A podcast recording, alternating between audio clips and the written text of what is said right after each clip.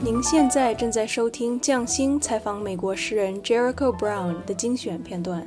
This podcast is supported by the Jan Michalski Foundation. This is a book for younger and newer Black writers in undergraduate and graduate workshops and in absolutely no workshop at all. We hope teachers find these words useful for their students, and we hope students who have yet to find their teachers learn from these 32 pieces born out of absolute generosity and hope for the future of Black writing. And I put this craft book together to create an opportunity for that advice, for those role models, for that access. And I think that what I'm grateful for about this book is that it is the book that I would have wanted back when I was a 19 year old kid telling people I wish I was a writer. So I think that's the real crux of the book. I tried to make something that I would have needed. And because that's what I tried to make, I'm hoping readers read something that they need. You know, that's the joy of books that you come across something that you needed that you didn't even know you needed, you know? Yeah, you know, it'll be better for me if I could read you just the beginning of the first essay in the book, actually, by Daniel Black. It's called Rhythm in Writing.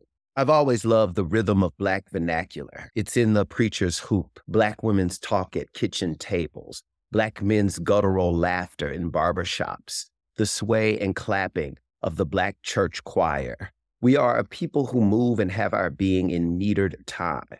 There's no secret. Writers and scholars have documented this phenomenon since the 1960s. What is elusive is how to capture this pace, this cadence on paper.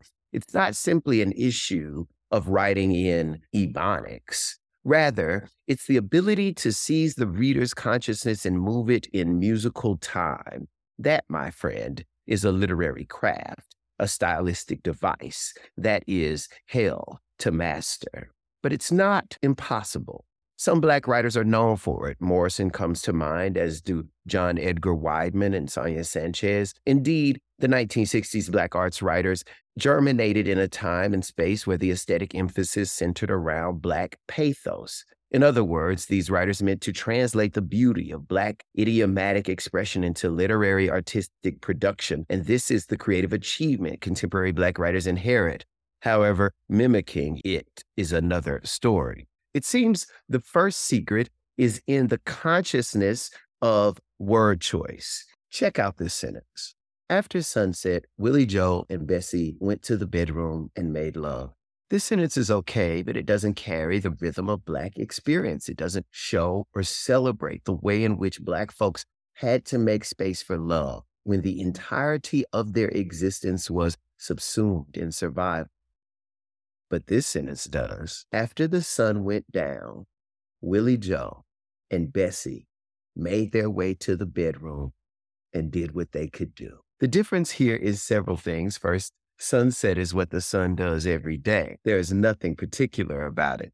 The sun going down, however, is Black people's hope for a moment of rest. It's the time of day when they get to breathe for a minute. Then exchanging went to the bedroom for made their way makes all the difference in terms of the rhythm of movement. Made their way implies struggle and difficulty, but it also implies desire and intentionality. It means they wouldn't be denied. And finally, did what they could do, does all the work to demonstrate the beauty of Black intimacy within the limitations of bondage and restraint. Writers are often taught, and rightly so, the craft of language economy, the use of as few words as possible to convey a point. And generally, this makes for a smoother style and less laborious text. However, sometimes in order to establish a Black rhythmic pulse in written discourse, one needs more words, more instruments with which to play the symphonic complexity of Black life. There's something in all three of those essays from the past that says, in order to make what you make, you have to use what you have. You have to submerge yourself, immerse yourself in what you know in your own vernacular, in your own tone, in your own belief, in your own way of doing things and telling stories. And that's how the writing can get done. And there's something about that moment that I just read from Daniel Black that seems to say, make use of your own vernacular. Even if it does not necessarily follow what you're taught in your MFA classroom, how do you create a specificity of voice, a specificity of character? And sometimes that has to do with using what you know. This is a book I wish existed 20 years ago. I would have led an easier life if it had. How we do it is divided into eight sections with a range of essays in each. Who your people, what you got, where you at, how you living, what it looked like, who you with, how to read, and going back. The titles here are intended to communicate the fact that these sections could not be narrowed down to the kind of jargon with which writers are accustomed. We weren't going to name the sections voice, tone, setting, character, or good advice because every essay here gets at more than any single topic. Who Your People, for instance, includes meditations on characterizations in speech. It has bare bones and real times directives from Crystal Wilkinson, like when you get to talk about your characters as if they are members of your family, then you've got it right. And an exhaustive list of questions any writer may want to answer when envisioning the full human life of someone imagined. What you got is a section on the uses of personal and communal experiences in writing, no matter how traumatic or dire those experiences may be. I've never been interested in getting rid of the fact of being a Black writer. I've never been insulted by being called a Black writer. And I've never been insulted by being included in an anthology of Black writing. I think there's a fear about that because people will say, well, if you do, that becomes all you are. And my frustration with that statement is twofold. One, what's wrong with being Black? Like that's all you are, as if black is not expansive, as if black is not all encompassing, as if George Washington Carver was not black. Do you know, you know all you are? Do you know what I'm saying? And so this idea of all you are that can come even from the mouth of an aspiring black writer really is a sentiment that we inherit from whiteness after the Pulitzer Prize, I was still black. And I love that. I'm so glad I'm black. So I don't mind that at all. Like, why wouldn't I want you to know? Why would it be a secret? It's not a secret. I mean, when you read my writing and it's clear that you're reading the work of a black writer, I don't feel somehow betrayed by that clarity. Rita Dove has an essay here called Seven Brides for Seven Mothers.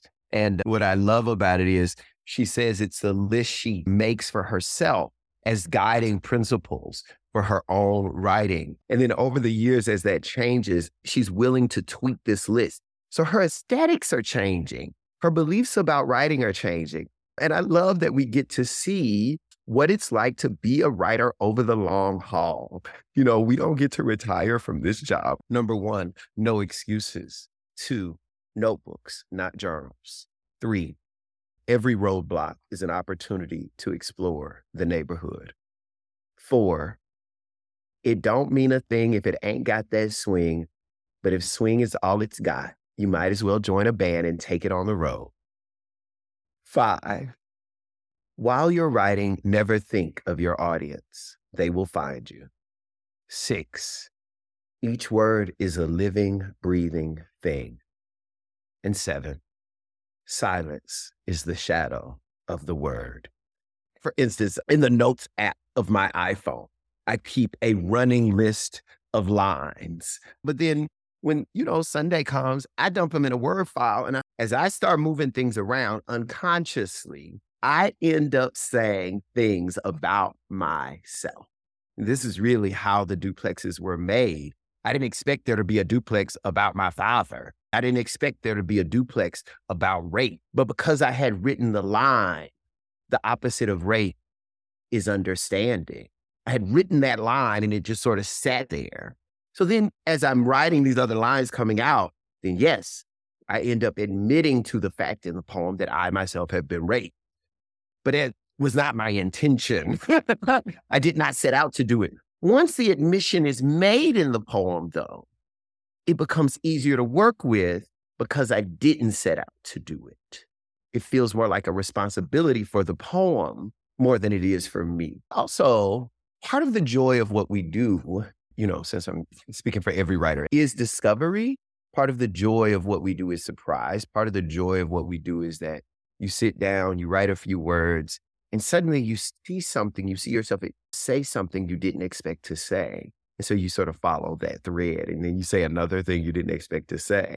One of the things I say to them is that our job as writers is to write what will become cliche, not to write cliches, but to be original enough that we make something that people are still saying, that we say the thing that characterizes thought on a subject for hundreds of years to come. And if that's what you're doing, that's pretty powerful. You're in a position of power. I have to understand what I'm doing when I'm doing it. And I think it feels like it to me. What I'm doing when I'm writing a poem is making a world. And if I can stick to that, then I have to believe that once a poem is out in the world, another world has been made. Another way of living, another way of thinking, another way of seeing things. One single poem is a way of seeing things. If I believe that, I mean, I'm saying stuff like that all the time, but if I believe that and I'm a person who made the damn poem, I'm a person of power. So you're afraid to change because you don't want people to call you strange. So I sort of get that. But I grew up in a very different situation. I'm actually always surprised that I'm even in communication with my parents at all. I didn't think anybody in my family would want to have anything to do with me because that was the message I got from the world when I was a kid that people do not want to have anything to do with queer people other than queer people. That was what I understood that queer mm. people themselves didn't even want to have anything to do with one another. And so I was putting myself in training, you know, from the age when I figured out that I was into guys, which was very young when I was in elementary school. I was in training for the day I leave my parents' house, they find out I'm gay and never speak to me again. Now, that's not how things went. But if you have that idea, if you already have the idea that everyone in your life is going to reject you, then that makes it easier to write. You know, because you don't think you have anything to lose. And part of our fear about writing that which is intimate or personal or traumatic has to do with the fact that we are afraid that, yeah, I'll have the good piece of writing, but I lose this really wonderful relationship in my real life. And I don't want to lose my relationships moving forward in time. I think it's different for me now. And I think it's easier for me to write into a kind of risk because I have trained myself to a point where I don't think about that risk as I am writing. I put myself in a position where I only have to think about that risk once I am at a point in a draft. And by that time, the poem is so good, I don't care about that relationship. But in the beginning, as I was saying to Mia earlier, my goal is live. So, oh, that sounds good. Oh, that sounds good. Oh, this is interesting. Oh, I might be able to use this piece. You take things down to the word, to the fragment, to the line, in some cases to the sentence, to the paragraph, and you start putting things together, then you can begin to put them together because they go together, not because they're about you in any particular way. And so, one of the wonderful things that happens in the book is these writers aren't just writers, they're readers. So, when they're talking about the work they love in their essays, they didn't know they were going to be in a book with some of these other people, but they end up discussing the work of other people who are in the book. And because they're doing that, the book ends up creating this web, which I think lets readers know just how intricate the world of influence really is for a writer and how you get different things from different people along the way. I would like for young people to understand uh, just how powerful they are, just how much what they do matters, that they really can make changes that change themselves and change their communities, change readership, change what a readership can be, change people's idea about what a writer might look like, for instance that we do have agency, that we do have power, that we can make differences. And I also would like for them to know that in order to do that, you have to make it a habit of trying. Nothing beats a failure but a try. We hope you've enjoyed listening to these highlights. To listen to the latest episodes or learn more about participating in exhibitions or interviews, click on subscribe. Thank you for listening. With Jericho Interview with Jericho Brown. With Jericho Brown. Interview with Jericho Brown. Pro- interview with Pulitzer Prize winning poet Jericho with Jericho Brown. Interview with Jer- Interview with Jericho Brown. Interview with Jericho Brown, Pulitzer Prize winning poet and editor and editor and editor and editor of the anthology How We Do It Black Writers on Craft, Practice and Skill.